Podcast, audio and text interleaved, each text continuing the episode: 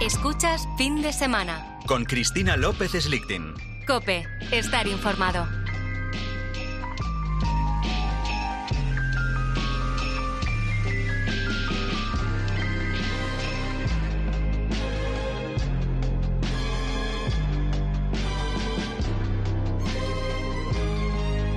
Enseguida te vamos a pedir que nos cuentes eh, tus anécdotas con las faltas de ortografía, con las expresiones irregulares, las sorpresas del lenguaje que te hicieron levantar una ceja y que todavía te hacen reír, porque vendrán Elsa González, Isole Mayol y Paufil y hablaremos de esos sustos de la lengua. Entre tanto, eh, ya ha entrado marzo, hoy es día 5, y claro, toca ver qué viene en el mundo seriéfilo, que ahora la gente está súper aficionada a las series. Tenemos con nosotros a nuestro experto, Javier García Erevalillo, para repasar las que están llegando y nos esperan en las próximas semanas. Hola, Javier.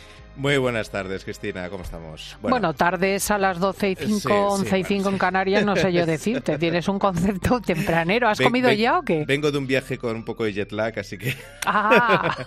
estoy todavía con, con horario raro. Bueno, tenemos ya un catálogo de series de 2023. Oye, maravilloso que por supuesto vamos a compartir con los clientes y me atrevo a decir que algunas hasta te van a entusiasmar a ti. Bueno, vamos a ello, a ver si voy aprendiendo. Empezamos con una producción que me ha sorprendido, la precuela, o sea, lo que va adelante, de Perry Mason, ni más ni menos. Sí, que estrena su segunda temporada en unos pocos días. Maravillosa historia de los orígenes del famosísimo detective. Cuento con la señorita Street para que todos los datos sean exactos, Germani. ¿Tiene intención de tomar nota, señorita? Es lo que siempre suelo hacer. A menos que usted se oponga. Y usted es detective, señor Mason. Es una palabra elegante para entrometido, pero sí. Llevamos trabajando juntos desde justo después de la guerra. Le di su primer trabajo al volver de Francia, ¿no es cierto, Perry? ¿En qué podemos ayudarle? No soy yo quien necesita ayuda, señor Mason. Matthew y Emily Dodson han sufrido un acto indescriptible. Están muy consternados. Considere que estamos a su servicio.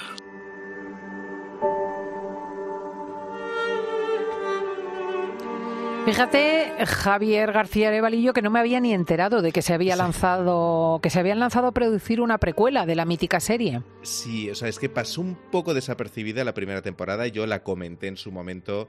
Eh, creo que necesita ganar adeptos porque es una maravillosa producción. Mm, no me atrevo a llamarlo precuela, es más bien una serie de los orígenes del detective abogado cuando no era más que un joven fotógrafo de investigación al servicio de un abogado hasta que, como hemos escuchado, se ve implicado en un caso desgarrador, el secuestro de un bebé que sale mal y termina con el pobre niño muerto. Aquí, evidentemente, hay que advertir de que el tono de la serie es radicalmente más, o sea, bastante más oscuro que la mítica serie de los 60, pero definitivamente merece la pena con un estilo y una trama que me recordó por momentos esa maravillosa primera temporada de True Detective, por ejemplo. Y además con actuaciones, bueno, pues con el, el, el mítico actor protagonista de The Americans, con Tatiana Maslany, en fin, es una pedazo de producción. Bueno, bueno, bueno. Vamos a cambiar de tercio. No abandonamos el género thriller con una producción que, aunque se estrenó en febrero, no comentamos hace un mes. Sí, reconozco que no la tenía en el radar hasta que vi el tráiler hace una semana y la vi esa misma noche del tirón. Fíjate. o sea, ¿Pero cuántos capítulos? Eh, son ocho, son ocho capítulos, telita. Eh, hablamos de The Consultant, el consultor. Buenos días, camaradas. Mi trabajo es observar, optimizar, mejorar. Trabajamos para un sociópata. Ese tipo no es quien dice ser. Puede que se le ve muy bien su trabajo. Yo no estaré aquí eternamente. Solo soy un consultor. El consultor, ni más ni menos que Christoph Waltz, al frente de una serie un poco, un poco incalificable, según oigo. A ver, decir que esta serie es rara sería injusto. Lo es, sin duda, porque mezcla elementos que hasta podríamos calificar por momentos de, realismo mágico. La historia es de por sí interesantísima. Eh, en una visita colegial, un niño dispara bocajarro contra el fundador de una startup, una empresa tecnológica eh, de videojuegos, y al día siguiente aparece un consultor, Christoph Waltz, para tomar el control de la compañía. Un consultor que parece absolutamente fuera de sitio y que empieza a mostrar comportamientos inquietantes. Mm, ya veo, porque escogieron al actor que dio vida a Hans Landa en Malditos Bastardos. Es que Valls es media serie y parte de la otra. Todo lo que transmite en cada línea de diálogo, en cada escena, es lo que hace que te enganches desde que aparece en pantalla. Vamos, yo, es que me queda hasta las 4 de la mañana, o sea, de verdad. Eh, insisto en la combinación de géneros porque por momentos podría ser una serie sobre las locuras del mundo startups, en otro parecería que es una paradoja, una parodia, lo pantomima full del rol de los consultores, y por momentos parece una serie de terror psicológico. Solo tengo algo que decir a quien dude que vea el primer episodio. Si te engancha, lo que verás en los siguientes siete episodios es cada vez mejor. Bueno, ahí queda, el consultor. Y si esta serie puede dar yuyu a los espectadores, la siguiente serie es lo contrario, un chute de positividad es efectivamente la serie del buen rollo. Llega la tercera temporada de Ted Lasso. El club Richmond ha anunciado a su nuevo entrenador, Ted Lasso. Es usted un estadounidense que ahora entrena un equipo de fútbol a pesar de saber poco o más bien nada sobre dicho deporte. Con os quiero un montón. A la de tres, una, dos, tres. Con os quiero un montón. ¡Richmond! ¡Buen trabajo! Roy Ken ha dicho buen trabajo.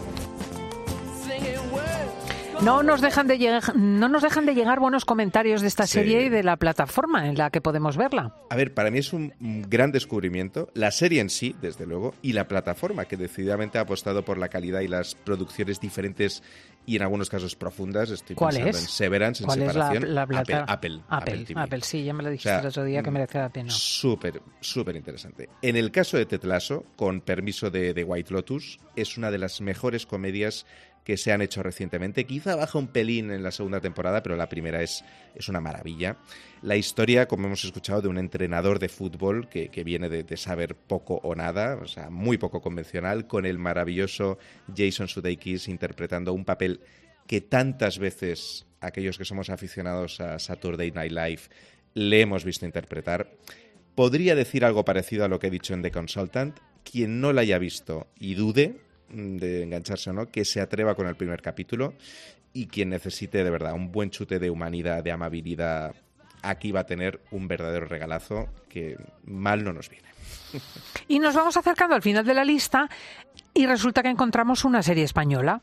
Sí, una serie que tiene muy buena pinta y que tiene, vamos, a mí me ha recordado en algunos momentos a producciones similares. Hablamos de Hasta el cielo. Vivimos al margen. Estamos fuera. Por eso tenemos que cuidar los unos de los otros, para sobrevivir, para que todo esto que tenemos desaparezca en un momento. Necesito hablar con tu padre. Tengo algo muy gordo. Esos jamones son pata negra. Valen una millonada. Dale la gracia a tu padre de mi parte, ¿vale? No, no te equivoques, que soy yo la que voy a sacar de aquí. No, no son audios de, mm, eh, del caso mediador. Eh, no, hace, tanto tiempo que disfrutamos de la casa del papel, de la casa de papel, perdón. Eh, vamos a, tener la precuela de, de Berlín y vimos cómo una buena producción española podía tener escala global. Después vinieron otras producciones como El Inocente, que a mí personalmente me entusiasmó, o La Chica de Nieve, muy, muy reciente. Ahora vamos con este thriller que tiene, entre otros, a Luis Tosar, que busca seguir explorando, parece, en la línea de, de ladrones, de golpes de infarto, eh, de atracos, en fin, y que tengo, honestamente, muchísimas ganas de ver cuando la estrene. Si es que no hay nada como una buena serie de atracos. Y además lo hemos visto recientemente, la misma, en la misma plataforma con Calidoscopio. Al final, sin muchas alaracas ni artificios, tienes una producción que, cuyo principal objetivo es entretener, mantener al filo del sofá al espectador para ver oye, qué, es lo siguiente que va a pasar, cómo van a salir de este, de este tinglado y en este caso además española. Así que confío en que mantengan el nivel de las últimas producciones patrias porque nos estamos haciendo un hueco en el mundillo y eso son muy buenas noticias. Bueno, pues hemos dejado lo mejor para el final, claro. Efectivamente, no en vano tenemos su música en la entradilla del programa. Una de las mejores series de la última década estrena su cuarta y última temporada. Vuelve y nos deja la grandísima Succession. Ya se lo comenté a Kendall. a pesar de los rumores y teniendo todo en cuenta, voy a esperar un par de años. ¿Quieres decir que...? Seguiré en mi sitio, como presidente y consejero delegado de la empresa. Papá, ¿qué, qué estás de qué? Lo que has oído, hijo. Como siempre, no escuchas. No es para tanto. Seguiré al frente. Ya veremos los detalles. No me lo dijiste. Anunciaremos tu prioridad para el futuro. Una ventaja si lo prefieres. para el futuro. Venga, vamos a comer. Es que es maravilloso. Me encanta. es que. O sea, y eso, y eso, eso es de la, el, un corte de la primera temporada que, que, que, vamos, o sea, yo me llevé eh, una de las sorpresas de mi vida porque es que me enganché desde el primer minuto eh, esa combinación maravillosa de diálogos mmm, hilarantes, chispeantes. En fin, eh, acaban de estrenar el tráiler definitivo de la cuarta temporada. Qué ganas, de verdad, qué ganas a estas alturas ya poco vamos a poder decir de esta serie que nos ha atrapado, pues eso, con sus personajes, con sus diálogos, con su forma de acercarnos a una realidad aparentemente muy alejada de nuestro día a día y a la vez tan comprensible, porque al final todos deseamos y buscamos lo mismo, en el caso pues, pues de Kendall y de sus hermanos, que, que nuestro padre nos abrace y nos diga que está orgulloso de nosotros y nos quiere y al final eso nos une, mm, tengamos el dinero que tengamos. Lo único que diré es que no va a ser fácil cerrar bien esta serie y un poco de eso dependerá que pase o no al Olimpo de las series, que lo merece, ojalá lo consiga. Pues ahí está, esta Succession como forma de poner la guinda final. Querido Javier García Arevalillo, estupenda perspectiva para este mes de marzo. Muchísimas gracias. Nos está quedando un 2023 fabuloso en las series. Qué bien. Pues hasta el mes que viene. Un abrazo. Un gusto, Cristina.